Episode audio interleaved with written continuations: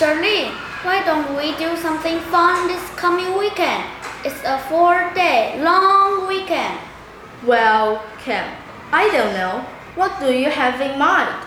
Well, I was thinking like go on a cruise. We can have a party and watch the sunrise.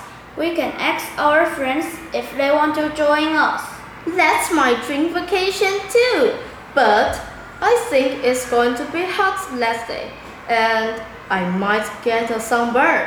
Come on, you know how tender, tender my skin is. Oh, that sounds terrible. Well, okay, then, um, what do you suggest? Well, we could stay indoors, like go to the library, write homework, play card games, something like that. That sounds boring.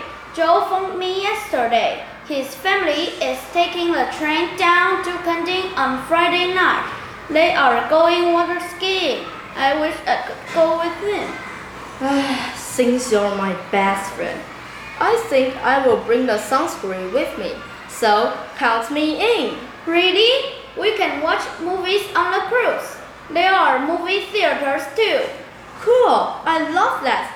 That sounds fantastic.